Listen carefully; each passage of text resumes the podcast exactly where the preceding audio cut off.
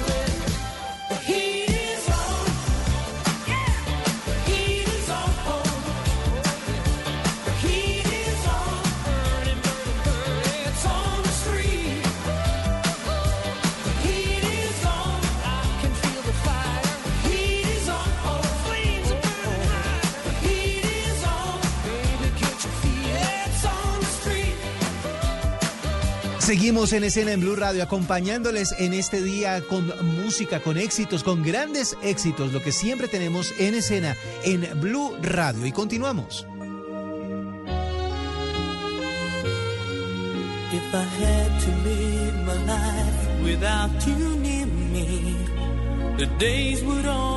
Empty. Long.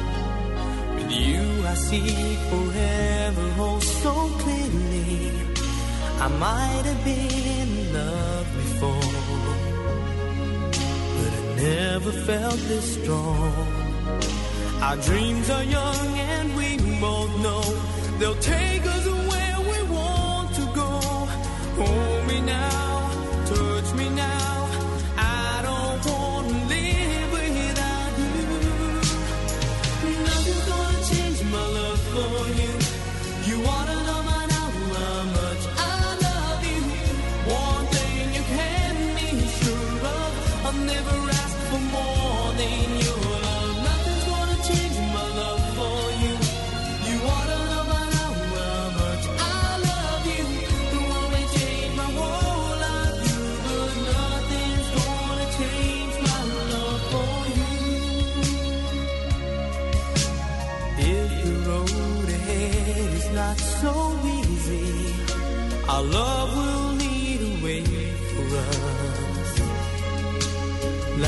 guiding star, I'll be there for you if you should need me.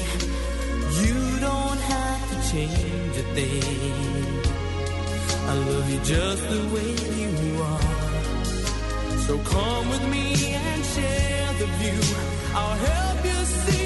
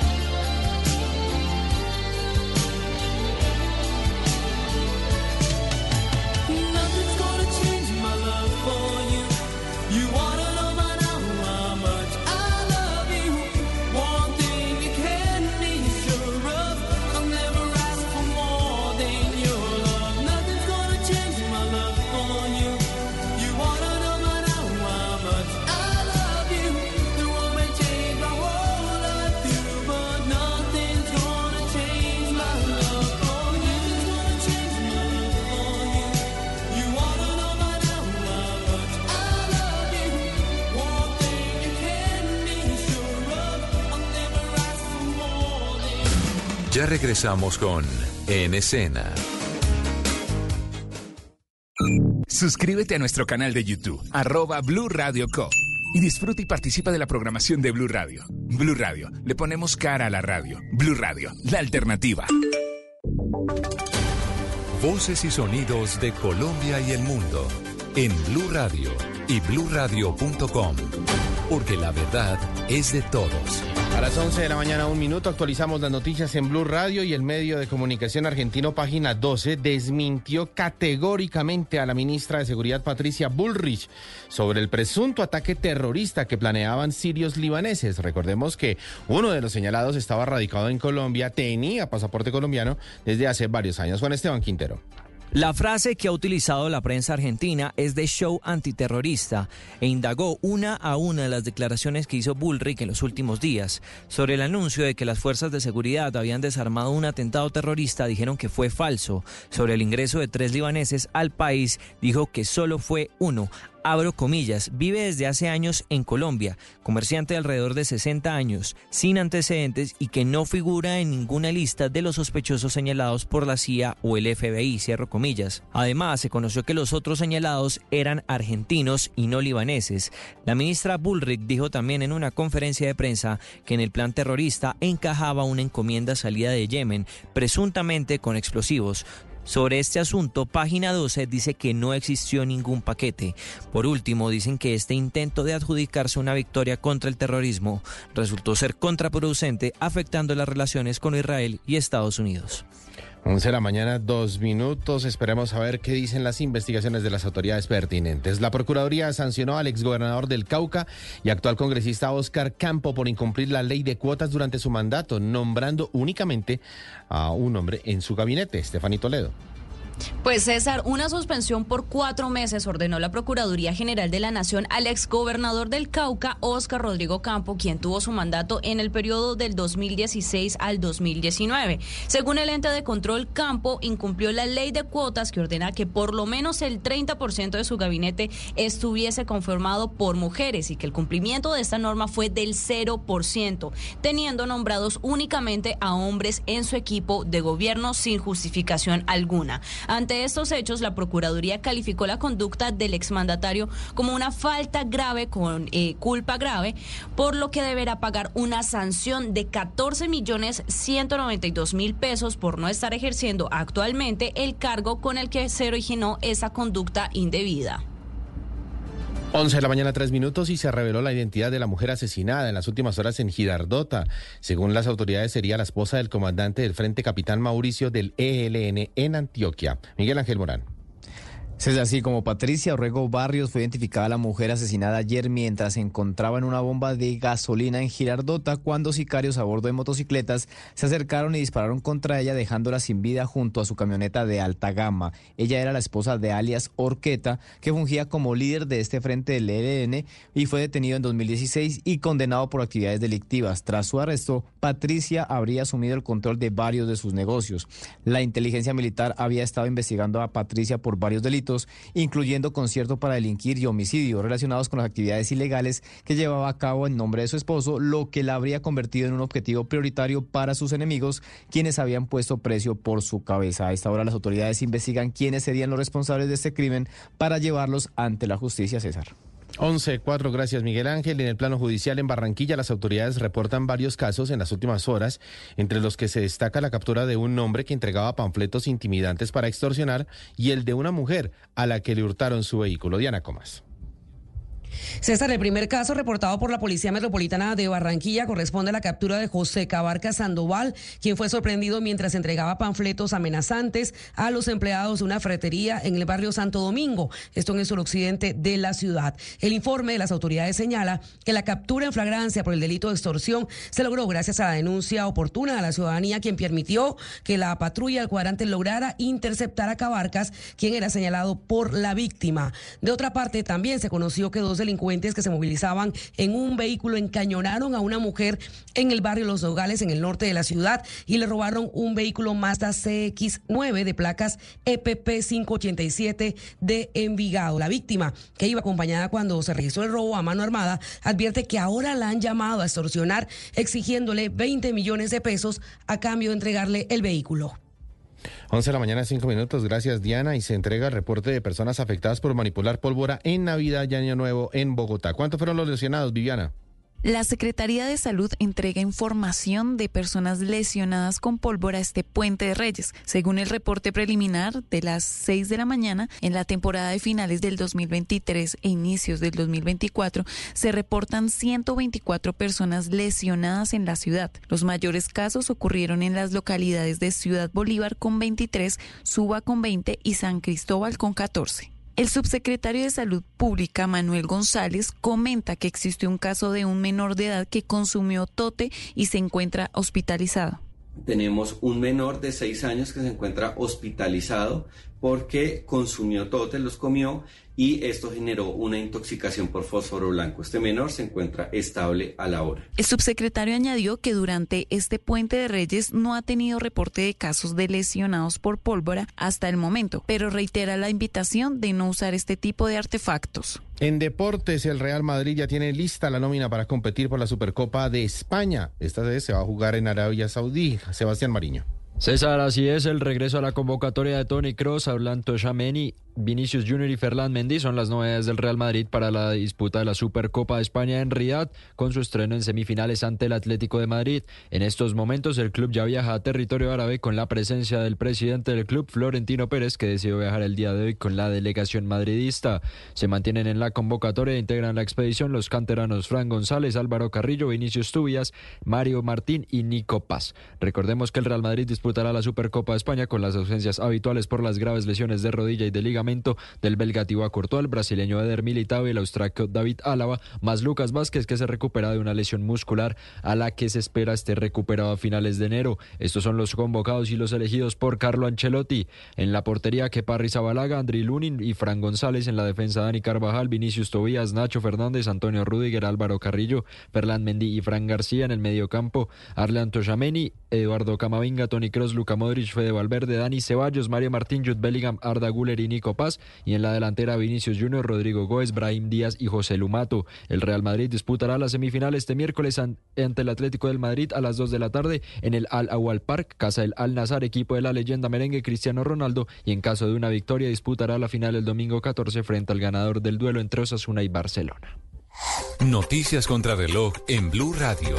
En desarrollo, Daniel Ortega excarceló al esposo y a uno de los hijos de la exdirectora de Miss Universo en Nicaragua, Karen Celeberti, detenidos desde finales de noviembre pasado tras ser señalados por la Policía Nacional de Conspiración y Traición a la Patria. Tras ser liberados, las autoridades nicaragüenses les dieron un plazo de 48 horas para abandonar el país y anoche abordaron un avión en Managua con destino a México, donde se encuentra Celeberti. La cifra, la primera subasta tradicional de atún de Año Nuevo tuvo lugar en Tokio y un atún rojo de 238 kilos se vendió por unos 788 mil dólares, mal contados unos 3.200 millones de pesos.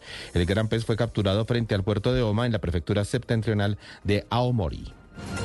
Atentos, dos expertos de la ONU en derechos humanos exigieron el lunes que se castigue a los autores de los presuntos crímenes sexuales cometidos por miembros de Hamas durante el ataque del 7 de octubre en Israel. Recalcaron que estos crímenes constituyen violaciones graves del derecho internacional y podrían calificarse como crímenes contra la humanidad.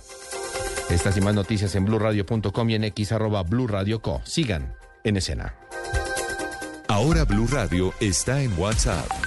Las noticias, el análisis y la opinión en su teléfono. Únase al canal de Blue Radio en WhatsApp y manténgase al día de forma rápida y segura. Blue, la alternativa. Continuamos con En Escena. Grandes éxitos de todos los tiempos siempre los encuentran en bluradio.com en el apartado de música blue, pero también lo encuentran en escena, canciones como esta que viene a continuación aquí en Blue Radio.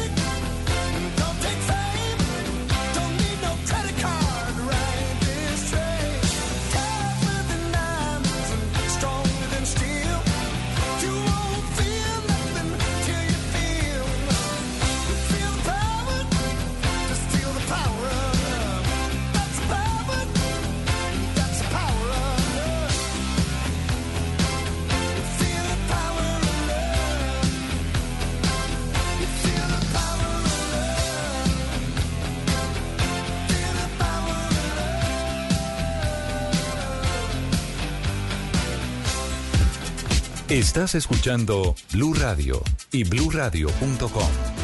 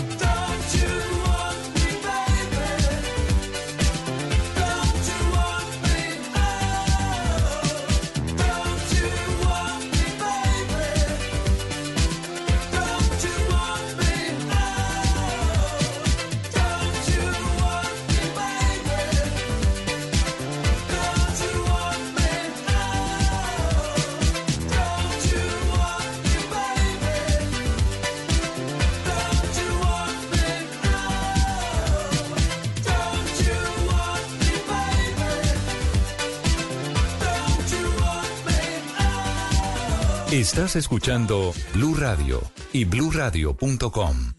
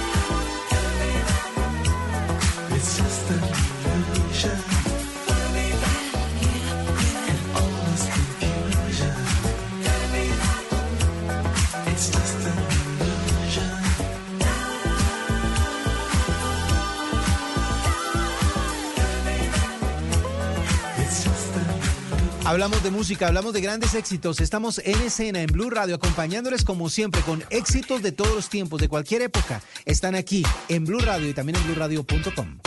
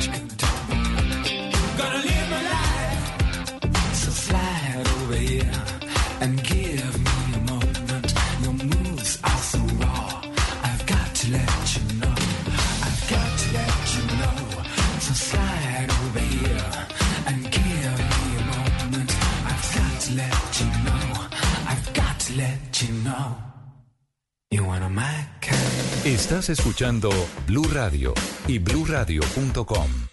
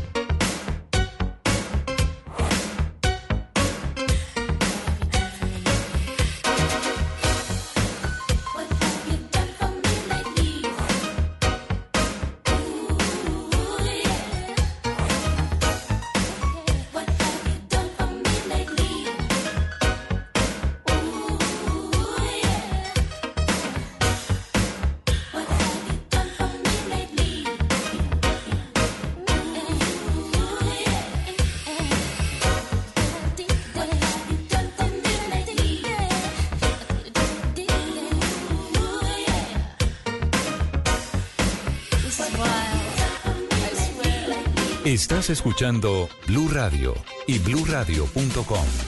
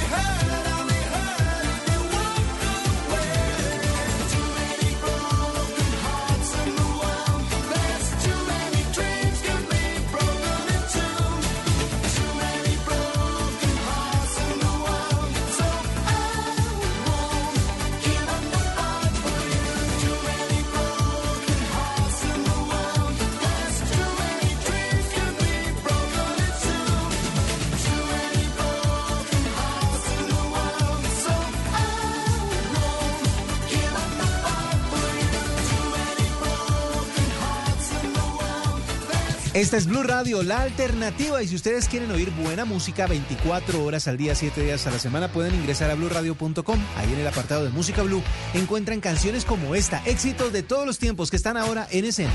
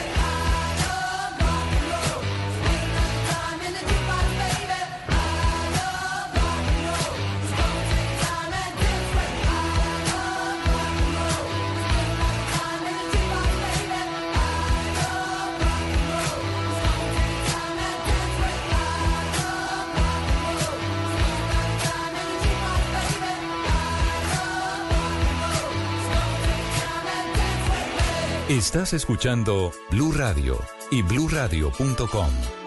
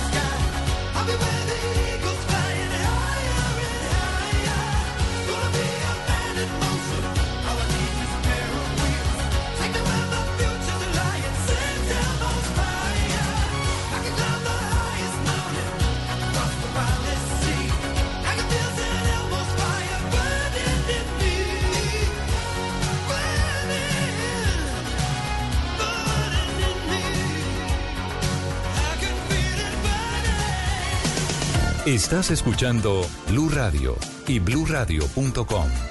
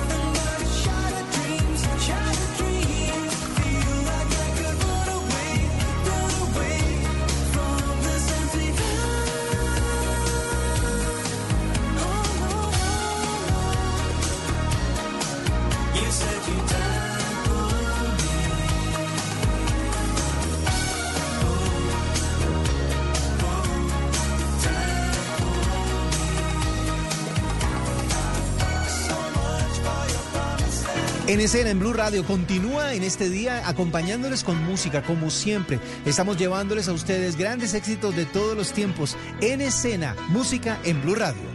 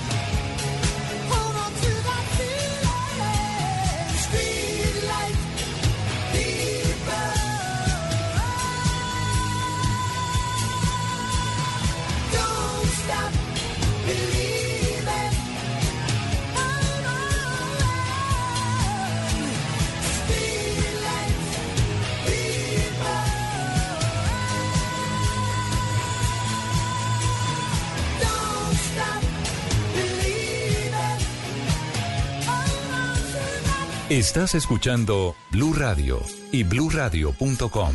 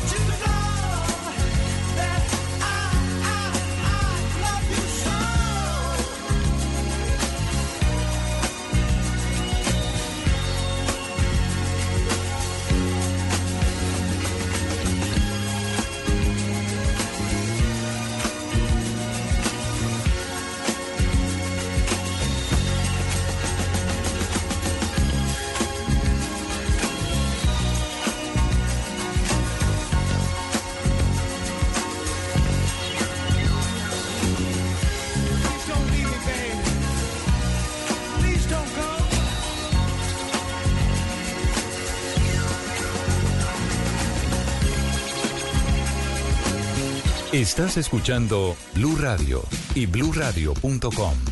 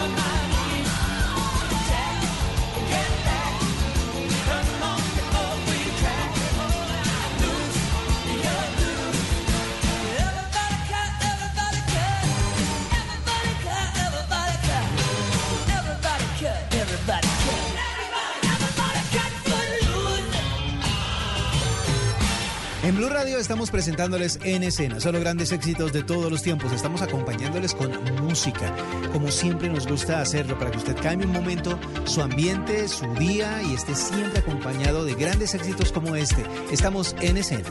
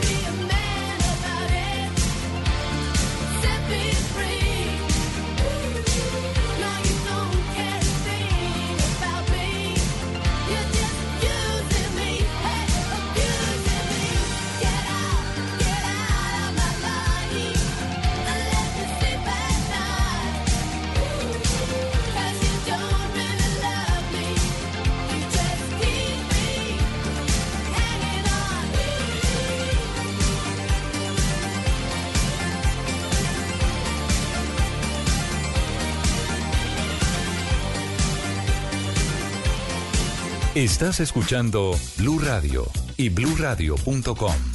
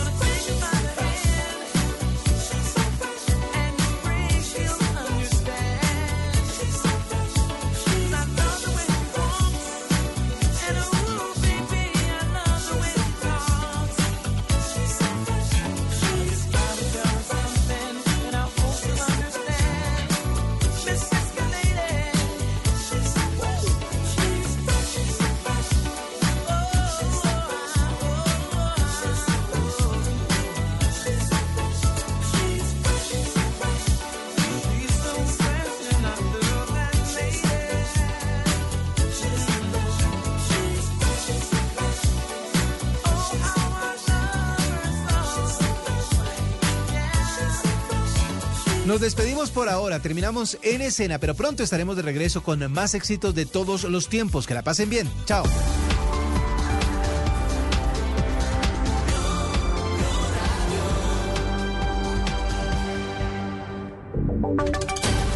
Voces y sonidos de Colombia y el mundo en Blue Radio y bluradio.com. Porque la verdad es de todos. 12 del mediodía, 3 minutos. Actualizamos las noticias aquí en Blue Radio y mucha atención. Lamentable noticia, el eh, fútbol se pone de luto. La leyenda del eh, fútbol alemán, Franz Beckenbauer, el Kaiser, falleció a los 78 años. Sebastián Mariño, este hombre, fue el eh, segundo futbolista que logró ser campeón del mundo como futbolista, primero en el Mundial del 74 y luego como director técnico en el Mundial del 90. Precisamente en el Mundial del 90 fue cuando le empató esa selección Colombia a esa Alemania campeona del mundo 1 a 1 con, con el gol de Freddy Rincón. Se nos murieron dos en este puente, ¿no? Mario Lobo Zagalo, preciso también otro jugador que había sido campeón del mundo como jugador y como técnico y ahora Franz Beckenbauer, el Kaiser. Adiós a una leyenda del fútbol, César, y es que Franz Beckenbauer, el Kaiser, murió hoy a la edad de 78 años tras luchar los últimos meses contra una enfermedad que lo había tenido fuera de la vida pública.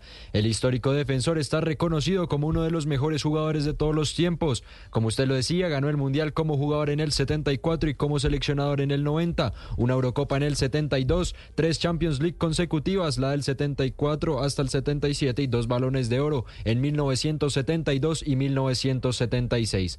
Beckenbauer, que estaba en el Olimpo de los mejores futbolistas del siglo XX, junto a Diego Armando Maradona, el propio Pelé, Johan Cruyff, Eusebio, Di Stéfano y Puskas, tuvo una larga carrera como futbolista, pues debutó en el Bayern en 1964 y se retiró en el New York Cosmos en el 83. Él es el que hizo grande al Bayern Múnich. Lideró un equipo de leyenda que contaba con Gerd Müller, Uli Hones y Sepp Maier, entre otros, iniciando la hegemonía bávara en la Bundesliga. Antes de su debut apenas habían ganado dos Bundesligas. A día de hoy suman 33. Esto dicen las máximas leyendas del Bayern sobre lo que era Beckenbauer.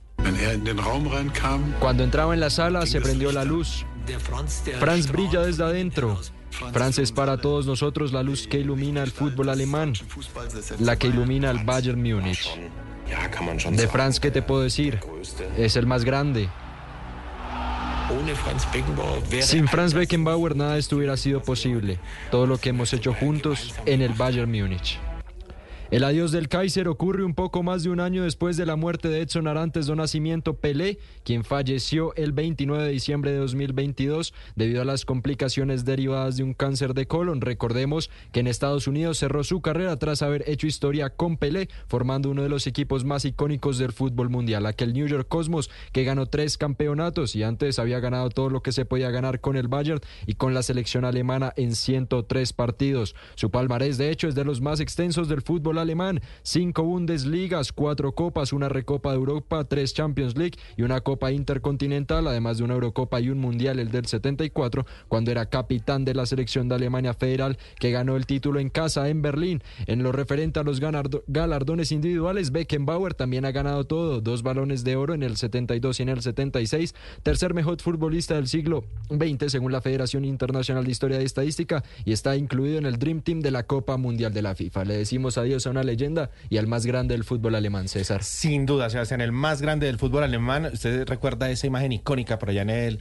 en los 70 cuando le tocó jugar con Cabestrillo, ¿no? Porque se había lesionado el hombro y el hombre ahí, todo, todo un varón, siguió jugando el Kaiser eh, defendiendo la casaca alemana. Un grande del fútbol, César, así es. Un grande. Vamos a estar muy pendientes entonces a lo largo de los informativos, a lo largo de voces y sonidos aquí en eh, Blue Radio de todas las reacciones, porque sin duda la FIFA, la Federación Alemana de Fútbol, la UEFA y todas las confederaciones de fútbol mundial van a rendirle homenaje al Kaiser, a Franz Beckenbauer, quien falleció hoy a los 78 años de edad. Muchas gracias, Sebastián. A la una, a las 12 del mediodía, siete minutos, seguimos con las noticias aquí del país, porque hoy es el último, el primer puente del año el último día de este puente de magos y la Policía Nacional entregó el más reciente reporte de las vías en el país en este puente festivo. De momento ya son más de 3.000 comparendos. Entregaron recomendaciones como no manejar en estado de embriaguez y qué otras medidas, qué otras eh, medidas, recomendaciones, prevención entregaron las autoridades Juan Esteban Quintero. César, buenas tardes. Pues ya son 3.240 infractores, de los cuales 460 no tenían licencia de conducción, 276 se desplazaban en condiciones técnico-mecánicas inadecuadas, 207 no tenían el SOAT, 66 por adelantamiento en zona prohibido y 41 conductores en estado de embriaguez. Frente a este último tema, el director eh, encargado de la policía, el brigadier general Nicolás Zapata, entregó una serie de recomendaciones a los enguayabados. Escuche. Hay un énfasis especial nuestro y que invitamos al país para que lo acate. Y ese tema de no conducir en Guayabados. Ese tema, o ese término tan coloquial, pero tan peligroso, queremos de que los conductores vayan descansados a su casa, que hayan dormido bien la noche anterior. El alcohol en el cuerpo se elimina más o menos entre 19 y 24 horas. Y la gente normalmente piensa que se trasnocha, me acuesto a la 1, 2 de la mañana, me levanto a las 6 y con 4 horas que duermo es suficiente. Al contrario, Por otra parte, el coronel Diego Mauricio Córdoba, director de Tránsito y Transporte encargado, también dio detalles de cómo están funcionando los reversibles y las restricciones de carga. Bueno, tenemos a nivel nacional, tenemos eh, el reversibles que son importantes que conozca todos los conductores, toda la comunidad, es de Fusagasugá a Soacha a partir de la- del mediodía hasta las doble cero horas y de Apulo Mesa Mosquera el, cual tiene también y empieza al mediodía. Hay unas restricciones a la carga, eh, especialmente Bogotá y Baguela Paila, que empieza a las 8 de la mañana, y en la vía al llano, que empieza a las 10 de la mañana hasta la 1 del día martes.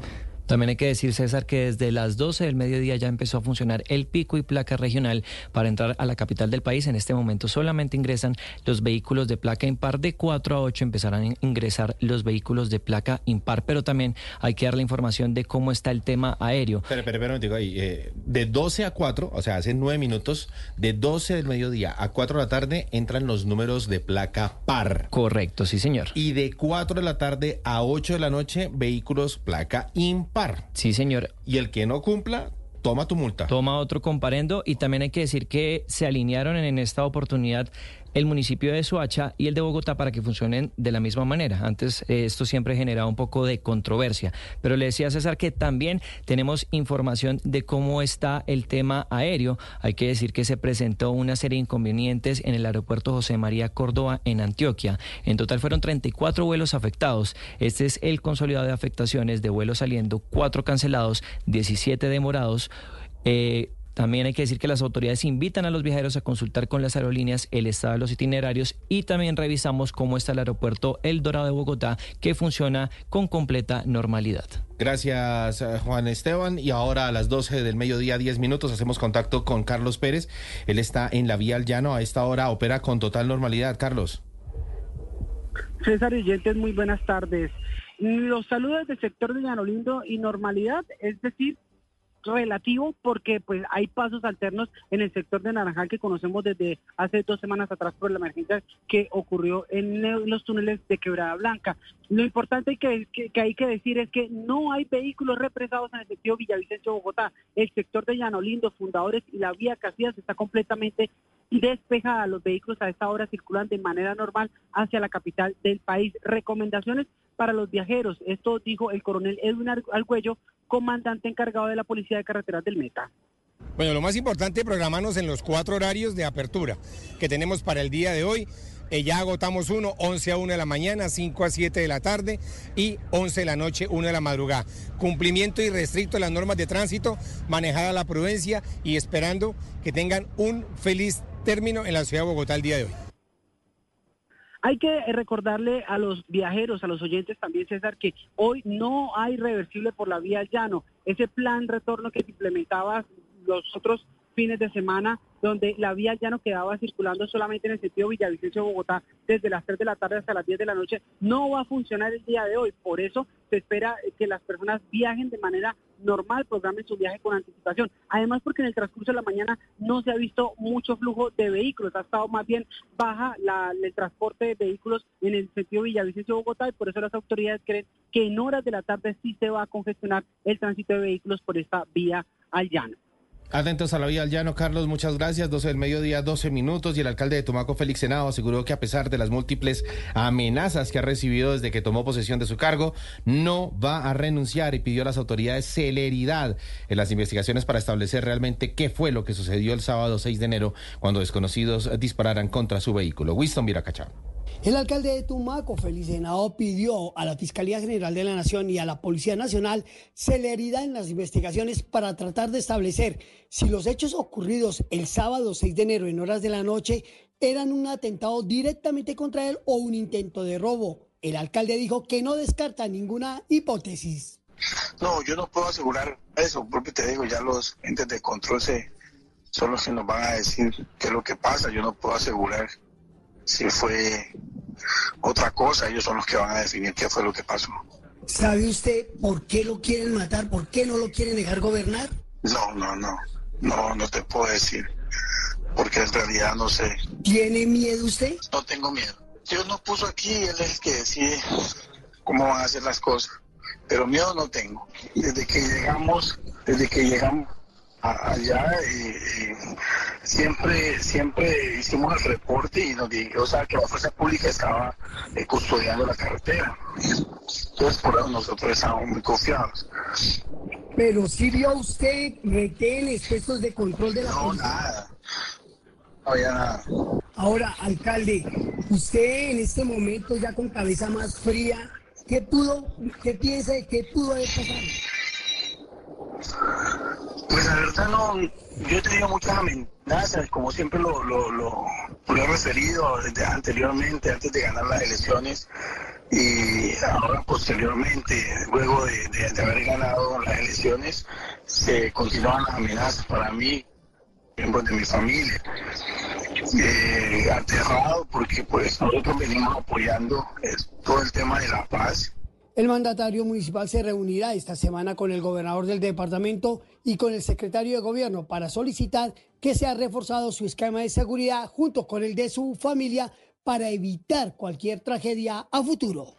12, 14 y hasta 30 millones de pesos de recompensa para quienes brinden información sobre el paradero del registrador delegado del departamento del Chocó, que fue secuestrado en la vía Quibdó a Ismina. Están ofreciendo las autoridades. Carolina Córdoba, gobernadora del Chocó, en entrevista con Blue Radio, entregó detalles de cómo avanza la situación. Miguel Ángel.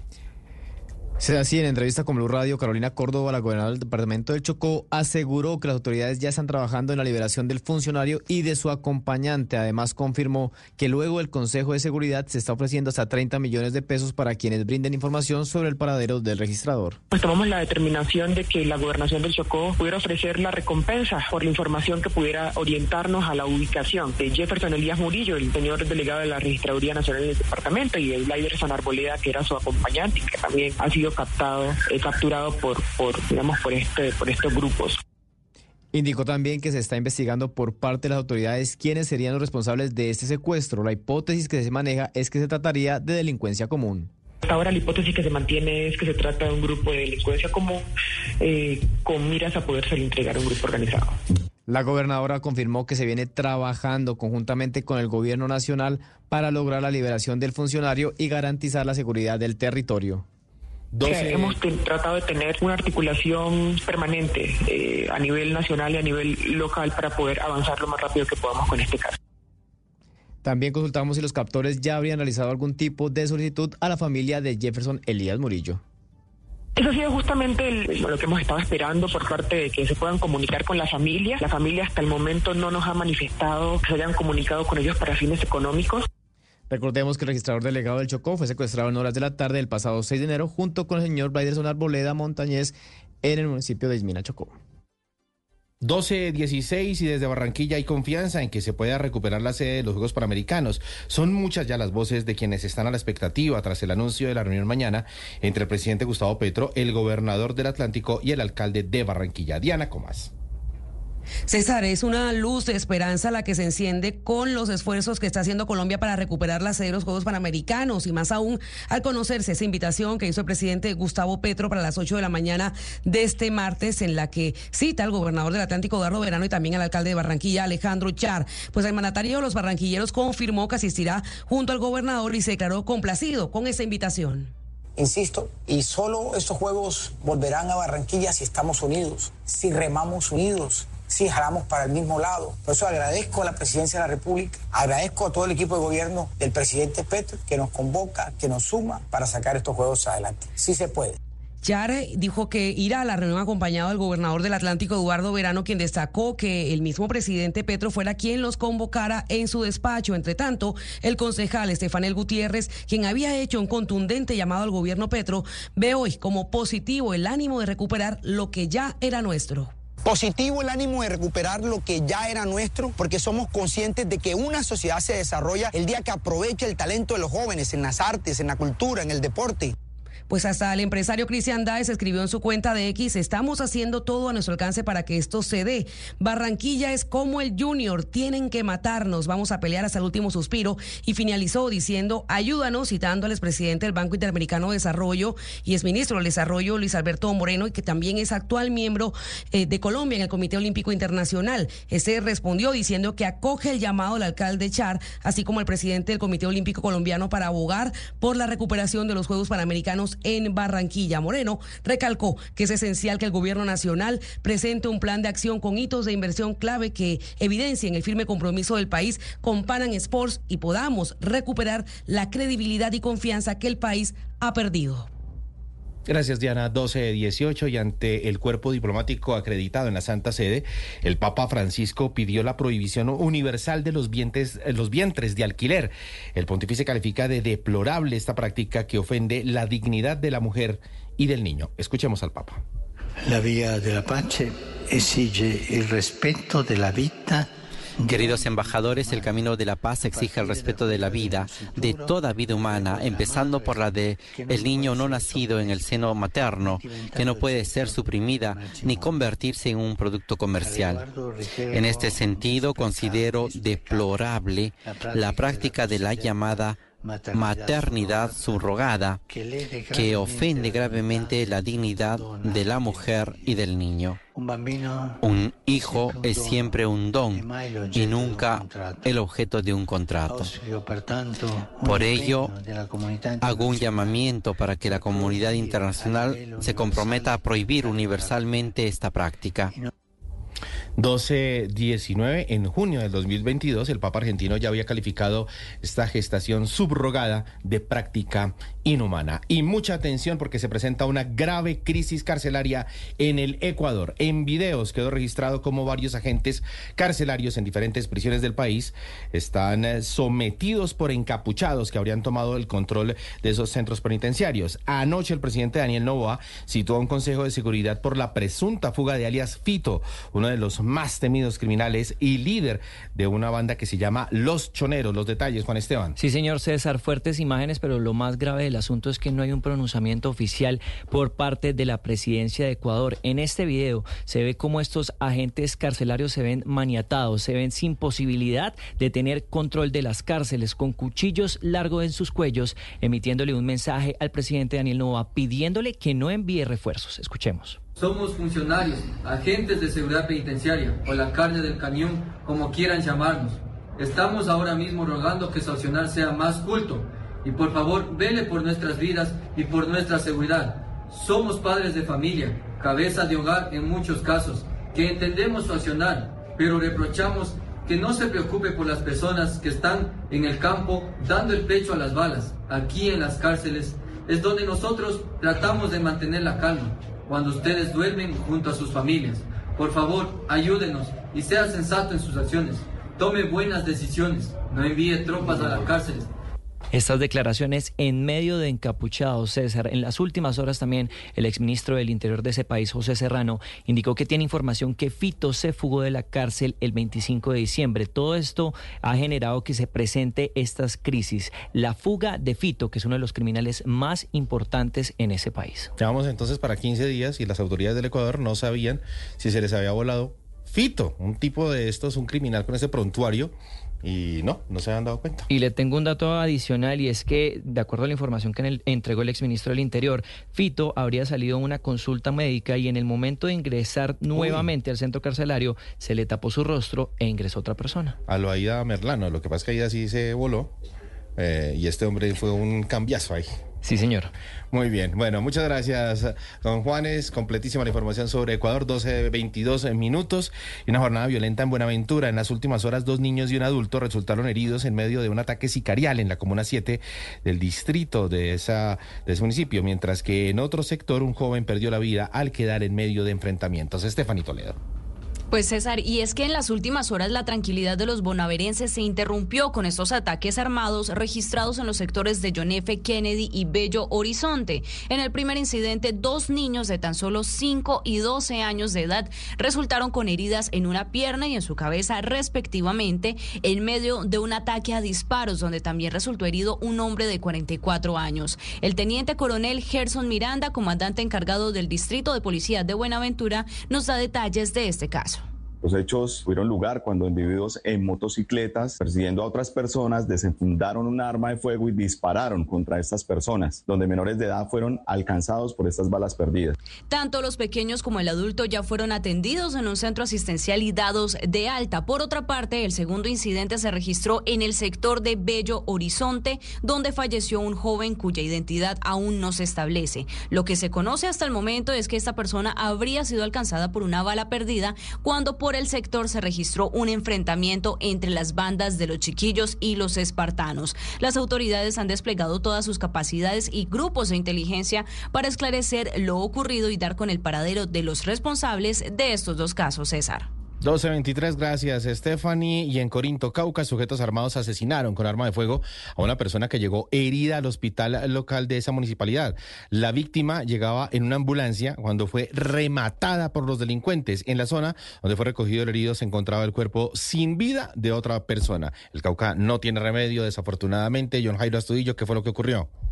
Según se informa preliminarmente por parte de las autoridades, el hecho violento se registró en horas de la noche en la entrada principal del hospital local del municipio de Corinto, en el norte del Cauca, hasta donde llegaron sujetos en motocicleta y posteriormente dispararon en repetidas ocasiones contra un hombre que acababa de llegar gravemente herido al centro asistencial. Según testigos, manifiestan que la víctima fue impactada por los proyectiles cuando era bajado de la ambulancia perteneciente al cuerpo de bomberos voluntarios de esta municipalidad, falleciendo infortunadamente en el lugar de los hechos. Asimismo, se pudo establecer que en el mismo lugar donde fue recogido la víctima se encontraba el cuerpo sin vida de otra persona. Las autoridades indicaron que ya se iniciaron las investigaciones correspondientes para esclarecer este doble homicidio. Asimismo, las autoridades trabajan para establecer la identidad de las víctimas. 1224 y en el Quindío las autoridades investigan dos homicidios que se registraron en las últimas horas en los municipios de Calarca y La Tebaida. Nelson Murillo, en el Quindío, ¿qué se sabe de estos casos? En principio, frente a su casa en la manzana del barrio El Porvenir de Calarca, un hombre de 36 años, identificado como Didier Steven Quijano Blandón, fue atacado con arma de fuego. El atentado fue cometido cerca de la medianoche por dos hombres que se movilizaban en moto y que después de disparar en repetidas ocasiones huyeron. Malherido, Quijano Blandón fue trasladado hasta el Hospital La Misericordia, donde falleció. El otro hecho se presentó esta madrugada, cerca de las 3 de la mañana, en el barrio El Bosque del municipio de La Tebaida. En un comunicado, la policía indicó que uniformados de la institución ubicaron a un habitante en condición de calle lesionado con arma de fuego. Lo trasladaron hacia el hospital Pío X de la localidad donde falleció. La víctima fue identificada como Carlos Alberto Giraldo de 39 años que se encontraba en libertad condicional por un proceso judicial por el delito de homicidio. Ahora la policía investiga el motivo de ambos homicidios y sus responsables. Cabe agregar que en estos primeros ocho días de 2024, el Quindío ya registra seis homicidios en diferentes hechos, de los cuales hasta el momento ninguno ha sido esclarecido. 1226 y la ley Chao Marcas del gobierno, sancionada hace unos días por el presidente Gustavo Petro, podría afectar al alcalde de Bucaramanga, Jaime Andrés Beltrán, quien desde su campaña ha usado el símbolo de un candado. Julián Patiño.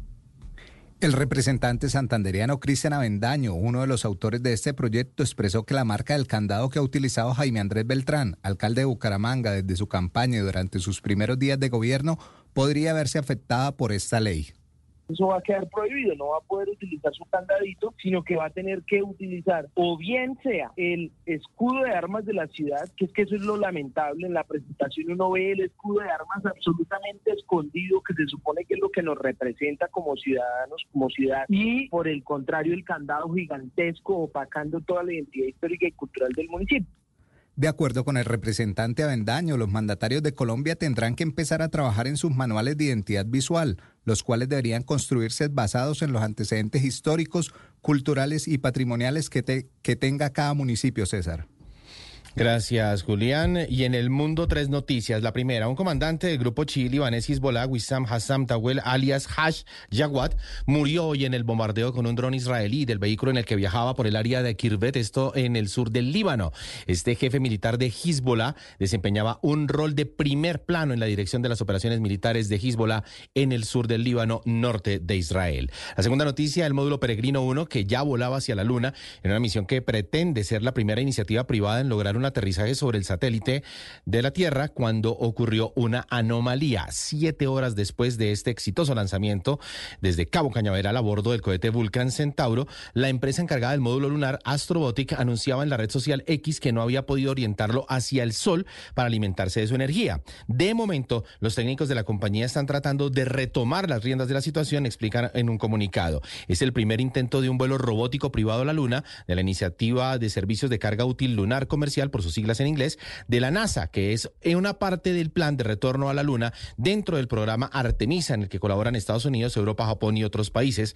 Hasta este fallo se habían ido cumpliendo todos los pasos preliminares de este plan para sentar colonias lunares a finales de esta década y preparar el asalto a Marte dentro de 20 años. A las 12.28, la última noticia internacional, Estados Unidos está viendo la primera gran tormenta invernal del año, trayendo sensación térmica por debajo de cero grados, ocasionando fuertes vientos, tornados e intensas nevadas en parte, en gran parte del país. Viviana Vargas. Así es, esta tormenta ha dejado más de 30 centímetros de nieve en el noroeste. Además, trajo lluvia, nieve, hielo y es tan fuerte que también está causando tornados. Este avanza desde la costa del Golfo de México hasta Maine. Son 10 millones de personas que están bajo alerta invernal desde California hasta Illinois. La mala visibilidad y las condiciones de conducción son difíciles, casi que imposibles. Esto se presenta en el suroeste de Estados Unidos. La nieve y las bajas temperaturas no serán las únicas preocupaciones a medida que avanza la tormenta. También serán las inundaciones, los vientos dañinos e incluso los tornados. Este lunes por la tarde, Luciana, Mississippi y Alabama sentirán el impacto de la tormenta. Las fuertes lluvias aceleran el deshielo y aumentan la cantidad de agua y generan inundaciones en algunas zonas como Nueva Jersey, Nueva York y Pensilvania. Retrasos y cancelaciones de vuelos se ven afectados por la tormenta, pero no solo por este fenómeno, también por la inmovilización obligatoria de ciertos aviones Boeing después del caso que ocurrió con una aeronave en Alaska Airlines la semana pasada. Y a las 12.30 les decimos muchas gracias por acompañarnos en este avance informativo de Voces y Sonidos de Blue Radio. Estas y más noticias en blurradio.com y en la cuenta de x arroba Radio Co. Sigan con Noticias Caracol. Estás escuchando Blue Radio y bluradio.com. Es momento de ponerse en modo kit porque llega la nueva temporada de La Voz Kids. El talento de los niños brillará sobre el escenario con el maestro Andrés Cepeda, la hermosa y talentosa Gracie. Y desde México llega Alex Intec, La Voz Kids. Aquí lo bueno siempre brilla. Solo faltas tú. La Voz Kids, gran estreno mañana a las 8 de la noche. Por Caracol Televisión. A continuación, en Blue Radio, nos conectamos con Caracol Televisión para escuchar las noticias de Colombia y el mundo. Emisión del mediodía. Noticias Caracol. Hola, buenas tardes para todos. Hay luto en el fútbol mundial. Falleció a sus 78 años de edad Franz Beckenbauer, el futbolista alemán más importante en la historia. La leyenda que ganó dos balones de oro y en 2020 fue incluido en el Dream Team histórico de este premio. Había enfrentado en los últimos meses varias dificultades relacionadas a su salud. Con la selección alemana conquistó la Eurocopa de 1972 y el Mundial de 1970. 74 como jugador, pero como técnico también logró el título de la Copa del Mundo de 1990. Bueno, muchos números, récords y un gran legado ha dejado Franz Beckenbauer, que reiteramos falleció este lunes. Más adelante tendremos más detalles de esta partida lamentable de una leyenda que sin duda alguna ha dejado un legado imborrable. Por ahora los dejo con los titulares más importantes de este lunes festivo cuando la avioneta cayó ya, ella estaba en llamas, ya ella estaba allá. Y como pudimos salimos ya Sobreviviente del accidente de la avioneta en Valledupar narró cómo lograron sobrevivir al impacto en donde murió un médico y otras cinco personas quedaron heridas. Esta mujer dice que aún no se explica cómo están vivos. El Papa Francisco pidió la prohibición universal del alquiler de vientre y dijo que esta práctica es deplorable. También calificó como extremadamente peligrosa la teoría de género. En Colombia son varias las parejas que acuden al vientre subrogado para ser padres. Conocimos el caso de una familia que acudió a este método y el de una madre que presta su vientre para ayudar a otros. ¿Qué dice la ley en Colombia? También avanza el plan retorno desde los llanos orientales hacia la capital del país. Exactamente a la altura del túnel Buenavista, el flujo vehicular es normal. Recuerden que en este punto, en la vía al llano hacia Bogotá, hay restricciones de movilidad. Durante dos horas se habilita el paso y durante cuatro más se cierra. En minutos los detalles. Inició el primer plan retorno del país. Se espera la movilización de más de 3.400.000 vehículos. Ya están habilitados los reversibles y el importante llamado de las autoridades de tránsito a no conducir bajo los efectos del alcohol. Detalles en minutos. Miles de viajeros retornan a sus ciudades de origen. De Santa Marta se espera la salida de 35 mil vehículos. En la vía Girardot-Bogotá hay tráfico lento en los sectores de Chinauta y Silvania. Y de Pasto salen los miles de turistas que disfrutaron del carnaval de negros y blancos. Historias y noticias de Antioquia. Grave incendio en Copacabana. 15 hectáreas de bosque resultaron consumidas. Al parecer un globo habría sido la causa. Y a Medellín se espera el ingreso de más de 180 mil vehículos de los viajeros que salieron de la capital de Antioquia para pasar vacaciones. Hace una semana inició un nuevo periodo de los alcaldes en el país. ¿Cuáles han sido las primeras medidas que han tomado para mejorar la cara a sus ciudades? ¿Cuáles son los planes para los primeros 100 días? Ya les contamos.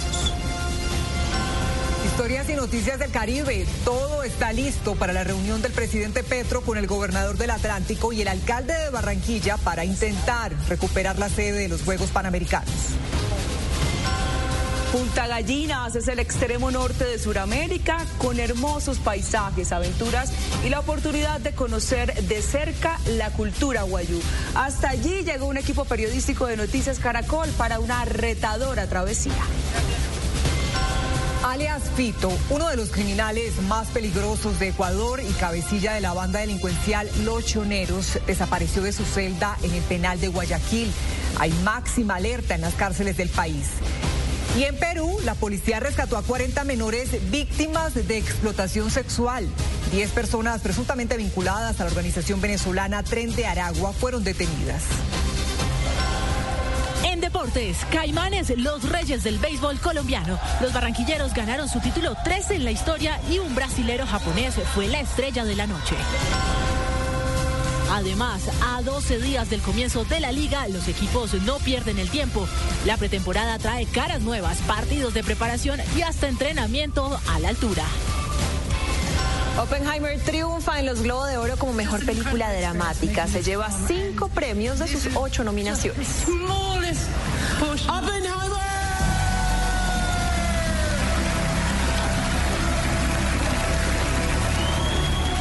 Y Analú, artista tumaqueña, busca representar a través de su música la belleza de su territorio.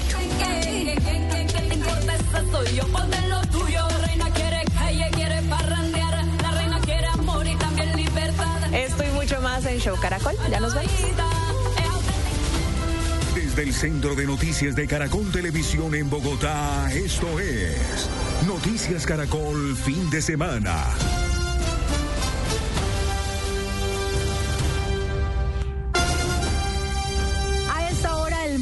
Del fútbol despide a una leyenda. Franz Beckenbauer falleció a sus 78 años después de que en los últimos meses se deteriorara su salud. El alemán hizo historia con el Bayern Múnich y con la selección alemana con la que pudo conseguir dos títulos del mundo. Hacemos un repaso por la vida y el legado futbolístico de Beckenbauer.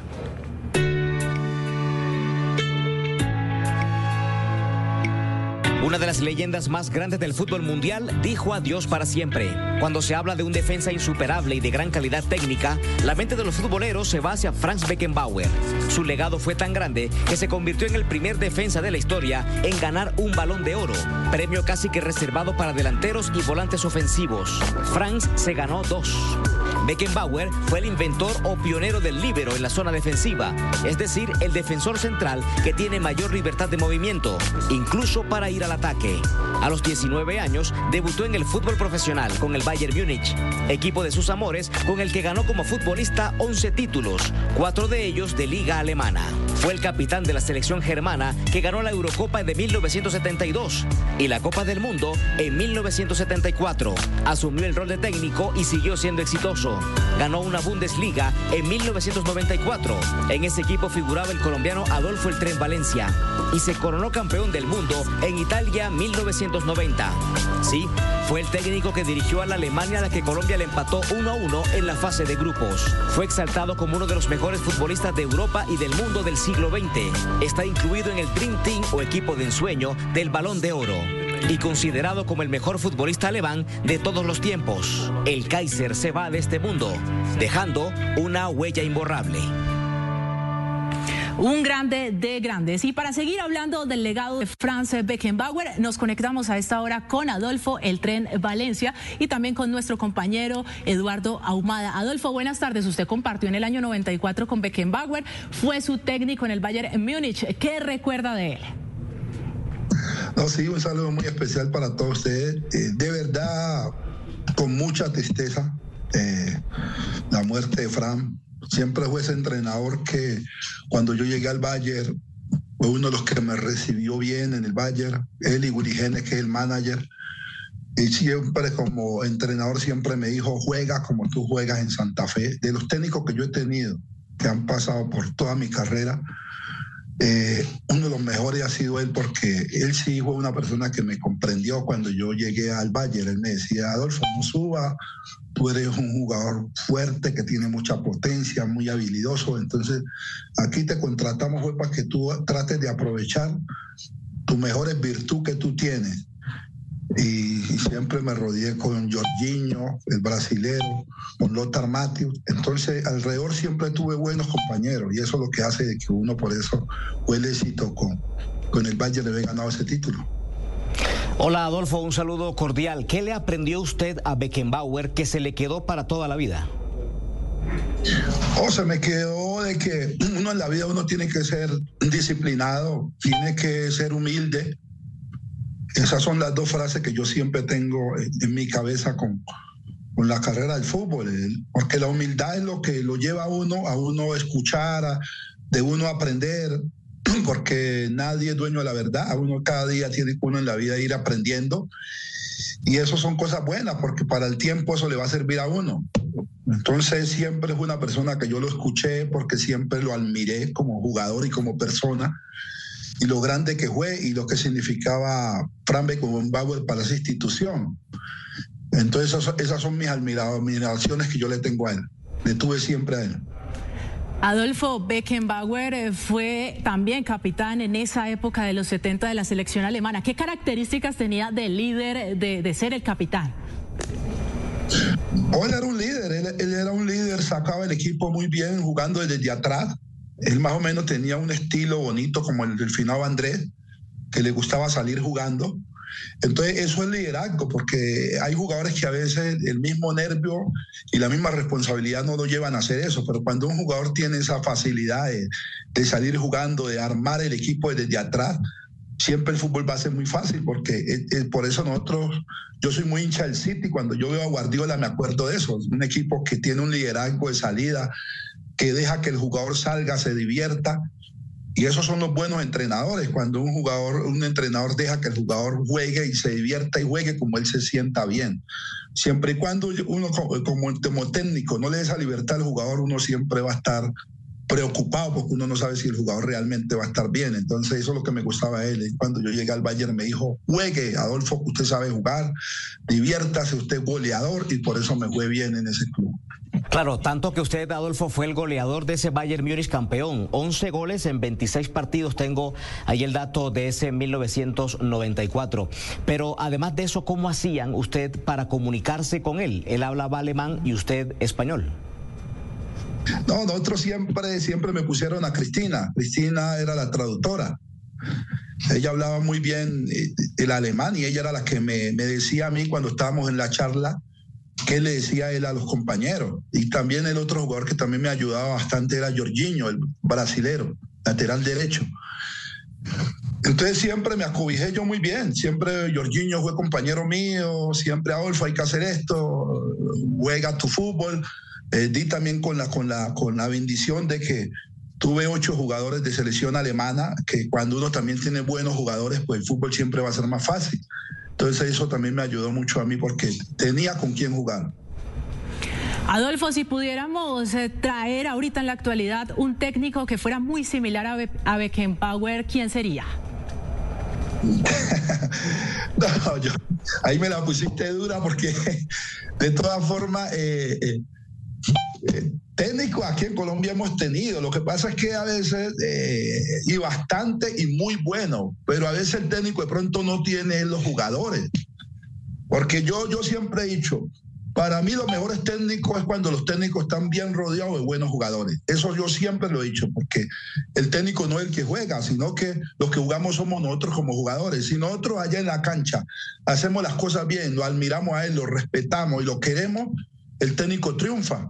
Entonces, por eso es que el técnico tiene que ganarse un cariño con los jugadores para que los jugadores corran por, por ese entrenador. Entonces, esa pregunta para mí es dura porque yo, de los técnicos que tuve, tuve al, profesor Francisco Maturana, muy buena persona, muy buen entrenador. Tuve al profe Bolillo, que fue el que me llevó a mí a la selección. Siempre lo, he admirado, siempre lo he respetado.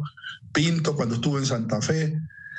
Eh, tuve mucho. En el América también tuve al Chiqui que cuando yo llegué me dijo, Tren, eh, esta es tu casa, también que campeón con él porque me dejaba divertir, me dejaba jugar lo que yo sabía. Pero yo a todos los técnicos le aprendí algo. ¿Qué, ¿Qué, es lo que yo le aprendí a los técnicos? Yo siempre fui un jugador que donde fui siempre me ganó un respeto porque yo me lo decía ganar con mis goles. Donde iba siempre mis goles, siempre fui un jugador disciplinado con el horario, que si era a las 8 era a las 8 y esa siempre ha sido mi vida. Mi vida yo he sido muy disciplinado. Soy de esas personas que me gusta estar tranquila, muy reservada, poco trago, muy tranquila. Entonces de mí casi no se ve errores por eso. Tren, eh, usted ha dicho que, que Jorge Luis Pinto es uno de sus papás en el fútbol. ¿Beckenbauer también puede ser considerado como uno de sus papás en su carrera? Sí, yo te digo, es que uno como jugador, uno de todos los técnicos, uno aprende algo. Y yo de todos los técnicos aprendí, listo. De igual manera se va a sentir uno mejor que con otro. ¿Por qué? Por el trato que, el técnico le dé. Yo con Beckenbauer en Alemania, a mí me dolió mucho porque eh, él salió, él, mismo dijo, no más, no quiero dirigir más al Bayern, nadie lo sacó. Cuando él queda campeón y llega Trapatoni, el italiano. Cuando llegó Trapatoni, Trapatoni cambió todo lo que nosotros íbamos hecho. Entonces, eso son cosas de que, de que por eso las cosas no funcionan, a veces. Si nosotros somos un equipo que quedamos campeón invito, sin perder un partido, tiene que seguir ese proceso, porque es que se ganó ya algo. Y cuando llegó Trapatoni cambió todo, que esto no es bueno, que esto sí es bueno, que esto... Y el equipo prácticamente comenzó a irle mal desde que él llegó. Entonces esas son, esas son cosas de que el técnico tiene que ser pues, un psicólogo para los jugadores, para que los jugadores se sientan bien, para que los jugadores así le puedan responder a él como, como director técnico. Bueno, pues gracias, Tren, por acompañarnos estos minutos, recordar la grandeza de esta leyenda del fútbol alemán y del mundo. También gracias a nuestro compañero Eduardo Ahumada. Y por supuesto, desde diferentes partes del mundo hay reacciones ante la partida de esta leyenda. Vamos a comenzar con el comunicado oficial del Real Madrid, que dice su presidente y la junta directiva lamentan profundamente el fallecimiento de Franz Beckenbauer, una de las más grandes leyendas del fútbol europeo. El Real Madrid quiere expresar sus condolencias y su cariño a sus familiares y a sus compañeros, a clubes y a todos los seres queridos. Pero también las portadas de los principales medios se han pronunciado ante el fallecimiento de esta leyenda. Por ejemplo, el diario Bill de Alemania también dice Beckenbauer ha fallecido y eh, diferentes medios alrededor del mundo se siguen pronunciando. También DW muere Franz Beckenbauer, leyenda del fútbol alemán, conocido también como el Kaiser. Y también tenemos el de la el medio y la portada de la prensa Bill. Más adelante tendremos más detalles de esta lamentable partida que hoy enluta al mundo del fútbol. Noticia en desarrollo en Noticias Caracol. 12.44, seguimos con otras noticias Caracol del Día. Los estaremos acompañando hasta las 3 de la tarde con las noticias de Colombia y del mundo. Hace pocos minutos habló una de las sobrevivientes del accidente de una avioneta que se registró en las últimas horas en Valledupar. Ella narró los momentos que vivió en esta tragedia. Jair Pimienta, usted habló con ella, ¿qué le dijo? Alejandra Televidentes, muy buenas tardes. Precisamente logramos hablar con Elizabeth Fernández. Ella es la madre del pequeño Ender de 11 años quien padece leucemia y por el cual se realizaba esta misión médica. Recordemos que la avioneta acababa de despegar hacía pocos minutos del aeropuerto Alfonso López de Valledupar con rumbo a la ciudad de Bogotá y que al parecer presentó fallas mecánicas. El piloto decide regresar al aeropuerto y hacer un aterrizaje de emergencia y fue entonces cuando ocurre el siniestro. Ella narró eh, eh, que esto se debe a un milagro, su supervivencia se debe a un milagro debido a que cuando la avioneta venía en caída ya estaba prendida en llamas. Escuchemos. Sí, sí fue un milagro de Dios. Volvimos a nacer, como le digo a mi hijo, todo, porque es que cuando la avioneta cayó ya, ya ella estaba en llamas, ya ella estaba allá. Y como pudimos salimos ya ni dos o tres minutos cuando ya cuando explotó la avioneta fue algo difícil, una experiencia que no voy a olvidar nunca y, y no puedo, pero lo tengo que hacer por mi hijo. Ahorita la pérdida es mi hijo, que ya me lo lleven para el tratamiento, que él presenta una leucemia. Por eso fue el traslado ayer. También logramos hablar con Germán Ecuri, hermano del médico Jorge Ecuri, única víctima mortal de este siniestro. Él nos contó detalles como que, por ejemplo, el médico se había graduado, era egresado de la Universidad Javeriana y que hace aproximadamente 10 años se dedicaba a realizar este tipo de misiones médicas, pero que con la pérdida de su hijo menor hace tres años por COVID, intensificó más este tipo de labores porque decía que al ayudar a salvar a otras personas y evitar ese sufrimiento que pueden parecer los familiares, también se sentía muy tranquilo porque sentía que de esa manera, una manera de honrar a su hijo. Escuchemos. Este trabajo pues era su pasión. Creo que es devolverle un poco, él quería también devolverle un poco eh, a través de su trabajo eh, a, las demás personas a través de su conocimiento para poder salvar otras vidas, eh, sobre todo después de la, de la tragedia de la muerte de su, de su hijo menor hace tres años. Entonces, pues es una familia, una persona muy generosa, es todo lo que le puedo decir. A esta hora, personal de la Aerocivil está en el lugar del siniestro donde realizan trabajo de recolección de material probatorio que les permita esclarecer las causas del accidente. Desde Valledupar, Yair Pimienta, Noticias Caracol. Jair, gracias. De otro lado, el Papa Francisco calificó de deplorable la maternidad subrogada e hizo un llamado para que esta práctica sea prohibida universalmente.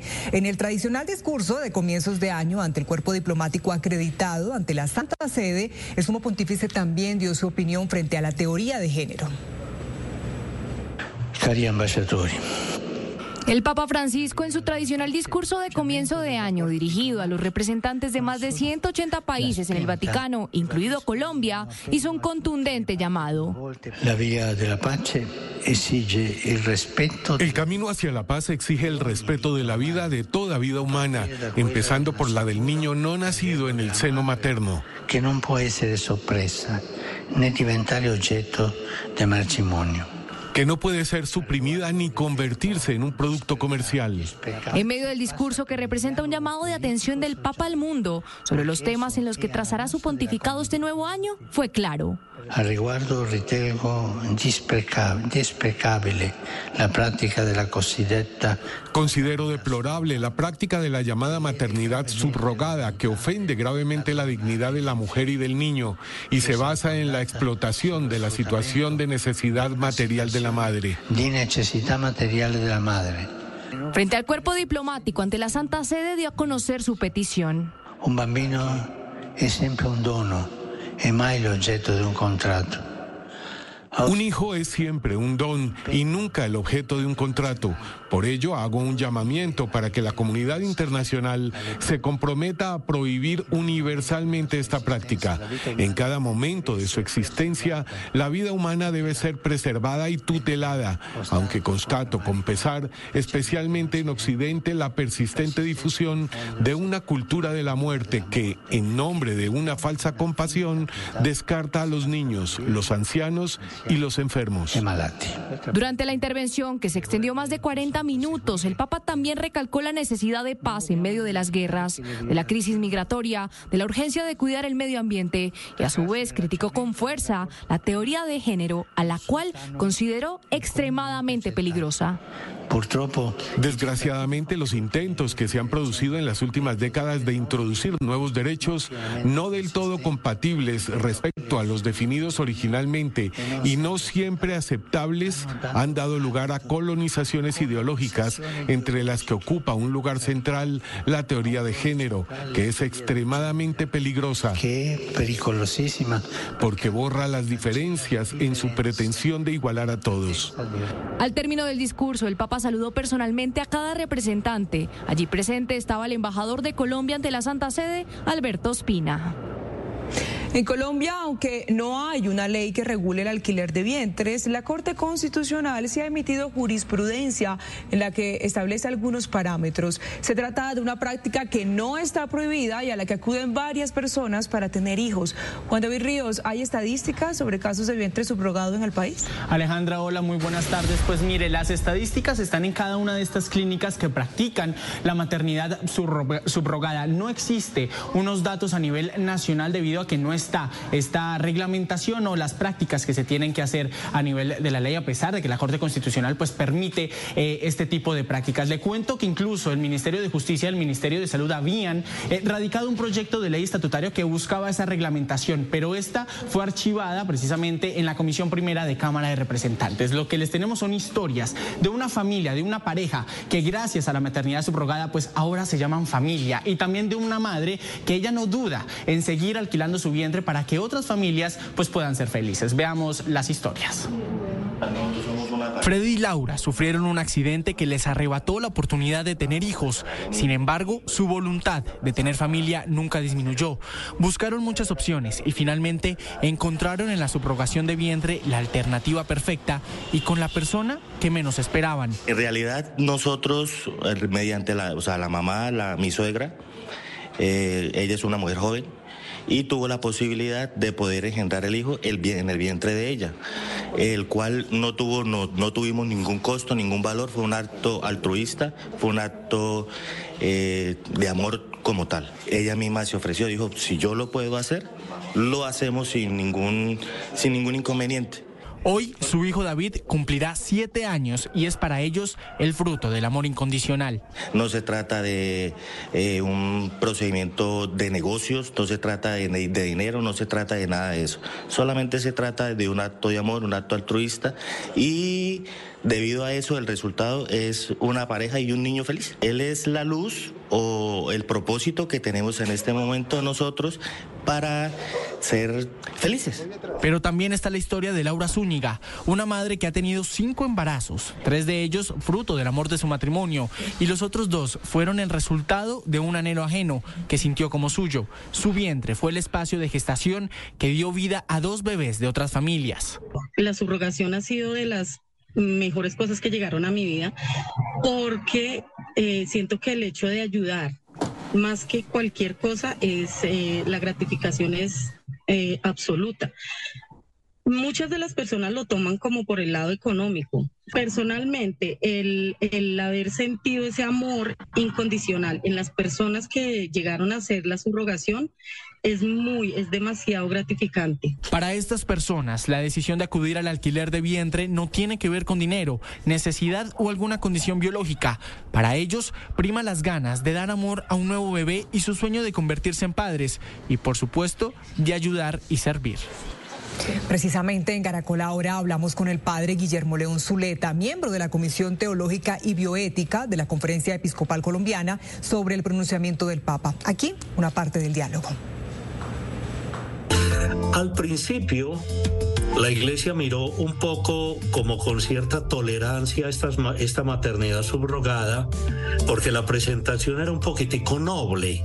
Una abuela se ofrecía a llevar en el vientre a su nieto para que su hija pudiera ser madre.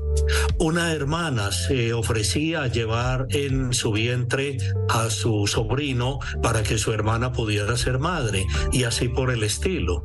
Es decir, había una presentación hasta cierto punto, si se me permite la expresión, eh, gratuita. Era una ayuda que se le prestaba a alguien, a una pareja, para que pudiera tener el, el, deseo de paternidad, maternidad, que debido a esta problemática no lo lograba. Pero desafortunadamente, sobre todo en el ámbito anglosajón, eso se fue convirtiendo en un comercio. El Papa Francisco también criticó muy fuertemente la teoría del género, a la cual considero extremadamente peligrosa. ¿Por qué lo hace, padre? No es que sea extremadamente peligrosa. Creo que la teoría de género o la consideración de género que tiene un puesto ya muy ganado en nuestra sociedad occidental nos ha permitido también eh, descubrir y redescubrir o retomar una serie de cosas valiosas en las consideraciones de los seres humanos y en las interrelaciones de los seres humanos. Como todo, también tiene a veces un poco posiciones muy extremas. Eh, como lo decía de pronto alguien, a veces el amor por alguien no implica el amor por alguien, sino el odio hacia otro.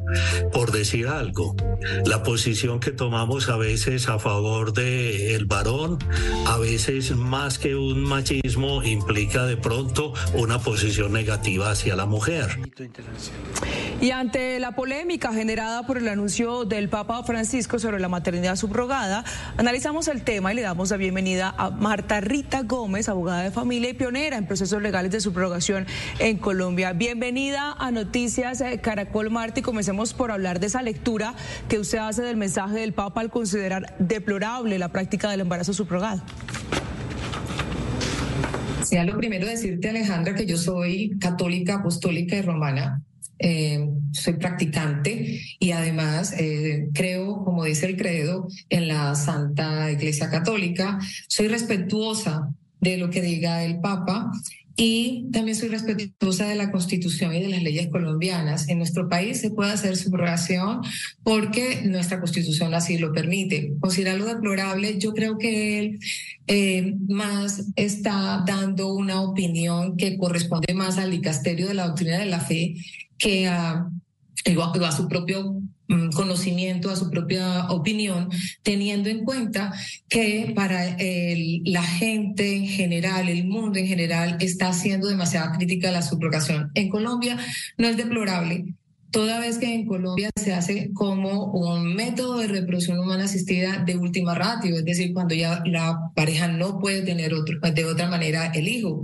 Y lo otro es que siempre es de material genético de los padres, no es que una mujer geste en favor de otro, no, es el bebé de los contratantes gestado a través de una hermana, de una cuñada, de una persona conocida o incluso de una persona que no es conocida que quiere hacer el favor de manera gratuita. Abogada, analizando justamente estas palabras que ha usado el Papa en su pronunciamiento, él afirmó que la maternidad no puede convertirse en un producto comercial. ¿Usted cómo lo entiende o cómo lo analiza? Realmente, eh, si se ve en, otros, en otras partes del mundo, podría ser comercial. En Colombia yo creo que no alcanza a tener esa esa fuerza de comercial. Aquí lo que se hace realmente, y sé, porque los centros de fertilidad en Colombia son muy juiciosos, sé que ellos todos, lo primero es la dignidad de la gestante. Siempre se está poniendo sobre todas las cosas la dignidad de la gestante. El tema económico no es que sea eh, que se le esté pagando a ella, por eso se llama subrogación y no alquiler y no, y no arrendamiento de vientre, sino subrogación. Hemos puesto a una persona en lugar de otra a cumplir una obligación. Y esta persona, pues obviamente debe tener seguridad social completa, salud, pensión, tener medicina prepaga, plan complementario o póliza de salud y debe tener una tranquilidad económica en su gestación. Doctora Gómez, jurídicamente, ¿cómo funciona esta práctica en Colombia? En Colombia funciona eh, el contratante, los contratantes, los padres van a la clínica de fertilidad luego de unos exámenes eh, y que se logre determinar que no hay otra otra opción, que no hay otra opción para que ellos sean padres eh, de manera eh, eh, que geste esta señora con el material genético de su esposo, entonces se le propone hacer la gestación subrogada. Se busca entonces la persona que puede ser la persona idónea física y psicológicamente para que adelante la gestación en favor de estos contratantes. Pues abogada Marta Rita, muchas gracias por su tiempo aquí en Noticias Caracol para ayudarnos a entender un poco este pronunciamiento que se ha conocido en las últimas horas de parte del Papa Francisco. Muchas gracias. Una de la tarde, justamente a esta hora, miles de viajeros se movilizan por las principales vías del país en este primer plan retorno del año por el puente festivo de Reyes. Nuestros periodistas están en diferentes puntos de la información para conocer en detalle cómo avanza este plan retorno. Arrancamos con José Manuel Moreno, quien hace algunos minutos hizo un sobrevuelo por la vía Girardot Bogotá. Adelante. Así es, pues de acuerdo a las autoridades se calcula que por esta carretera retornen cerca de 58 mil vehículos de viajeros que salieron a pasar vacaciones durante el fin de año y Puente de Reyes. Y precisamente nos encontramos sobre el sector de Silvania, donde gran cantidad de vehículos avanzan hacia Bogotá. Recordemos que por la vía Girardot-Bogotá hay varias restricciones como París-Siga y contraflujos de acuerdo a la cantidad de vehículos. Hoy el túnel Guillermo León Valencia operará con normalidad para agilizar el ingreso de los carros hacia la capital. Varias son las recomendaciones de las autoridades y por eso nos acompaña el coronel Luis Antonio Helbert de la Fuerza Aeroespacial. Coronel, bienvenido. Recomendaciones para los viajeros. En el marco del plan de campaña Ayacucho, dentro del plan Democracia, Fuerza Aeroespacial Colombiana y las demás fuerzas militares en coordinación con la Policía Nacional han dispuesto toda la seguridad para el retorno de los viajeros. Así que los invitamos a tener paciencia y prudencia para que regresen seguros a casa. Ronel, en caso de registración de emergencia, ¿cuál es el apoyo que reciben por parte de su Fuerza Aeroespacial? Estamos completamente entrenados, capacitados y dotados para reaccionar ante emergencias de gran magnitud con cuerpo médico y helicópteros como este para que tengan la tranquilidad que tendrán siempre la compañía y la asesoría en caso de alguna contingencia. Muchas gracias, coronel. Y recuerden que los sectores de Chinauta y Boquerón presentan el flujo lento por las medidas que se han implementado para este plan retorno. José Manuel, y a propósito de recomendaciones, de tener en cuenta este, un llamado a no conducir con guayabo y mucho menos en estado de embriaguez, es lo que está pidiendo la Policía de Tránsito a los conductores que se desplazan por las diferentes vías en el país. Jessica Tobar, ¿cómo avanza el plan retorno? ¿Cuántos conductores han sido sorprendidos bajo efectos del alcohol? Daniela, muy buenas tardes. Ya son 41 personas, 41 conductores los que han sido sorprendidos y sancionados por conducir bajo los efectos del alcohol. Y es que justamente las autoridades de tránsito hacen un importante llamado, pues un conductor en estado de embriaguez tiene 140 más posibilidades de accidentarse que un conductor sobrio. Por otro lado, ustedes ven en pantalla el plan de movilidad a esta hora, el ingreso de los más de 8 mil vehículos a la capital del país por este corredor de la autopista sur. También recordarles a los conductores que está habilitado un carril de Transmilenio. Y ojo porque está aplicando el pico y placa regional. Hay ya varios conductores que han sido multados por no aplicar la norma. Y recordarles, por supuesto, la norma. De 12 a 4 de la tarde solo pueden ingresar vehículos con placas pares y de 4 a 8 de la noche vehículos con placas impares. En la siguiente nota les mostramos las recomendaciones de las autoridades de tránsito para viajar con tranquilidad. Accidentes como estos son ocasionados por conductores en estado de embriaguez.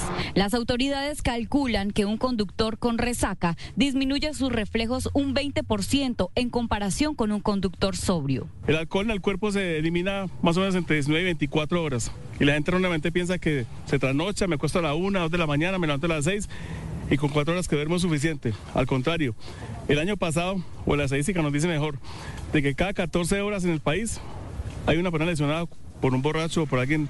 Cada tres días fallece una persona por causa de los efectos del alcohol.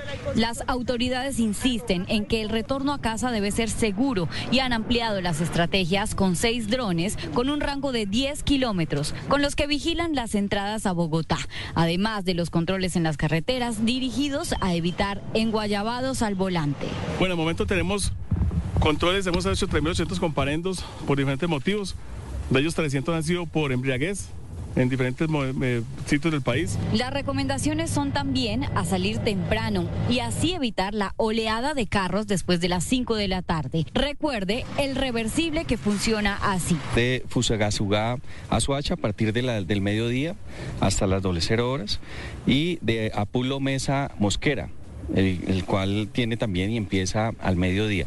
Hay unas restricciones a la carga, eh, especialmente Bogotá y Baguela Paila, que empieza a las 8 de la mañana, y en la vía al llano que empieza a las 10 de la mañana hasta la 1 del día martes. El alcohol produce apatía y somnolencia, reduciendo la percepción del sueño. Cuide a sus familiares y a quienes como usted esperan, a pesar del trancón, un pronto regreso a casa. Ahora vamos a la vía El Llano, una de las carreteras más concurridas por los colombianos y en donde se establecieron horarios para organizar ese regreso a casa. David Molina, usted hizo un recorrido desde temprano. ¿Cómo le fue y qué pasa en la vía?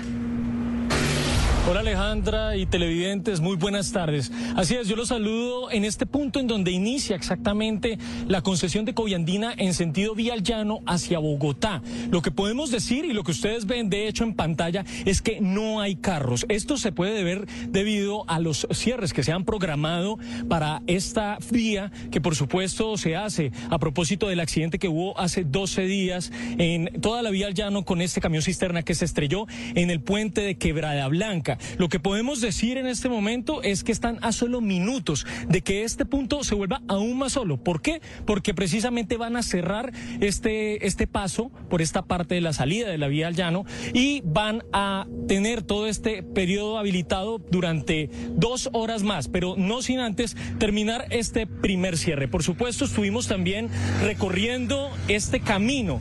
Hicimos la tarea de ponernos a salir desde la ciudad de Bogotá a las 7 de la mañana hasta este punto y esto fue lo que pasó en nuestro recorrido.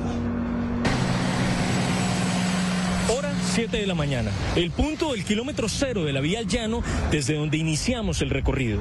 Allí el panorama era de normalidad. Unos cuantos camiones y carros entraban y salían desde la vía que conecta la capital del país y los llanos orientales. Encontramos algunos vehículos de carga pesada que aprovechaban para transitar antes de las 12, que empieza la restricción de movilidad. El túnel Argelino Durán Quintero es el primer paso para salir de la ciudad, justo después de pasar por el peaje del Boquerón, el primero hacia la vía Villao. Una primera hilera de carros se dibujaba sobre la entrada a la sabana de Bogotá. A las 8 de la mañana sobre el kilómetro 35, después de haber pasado por el municipio de Chipaque y la entrada de Cáqueza, empezó el primer cierre. Y en este punto ya empiezan a acumularse los carros entre vehículos particulares, buses, municipales y otros carros pesados. Aproximadamente tres kilómetros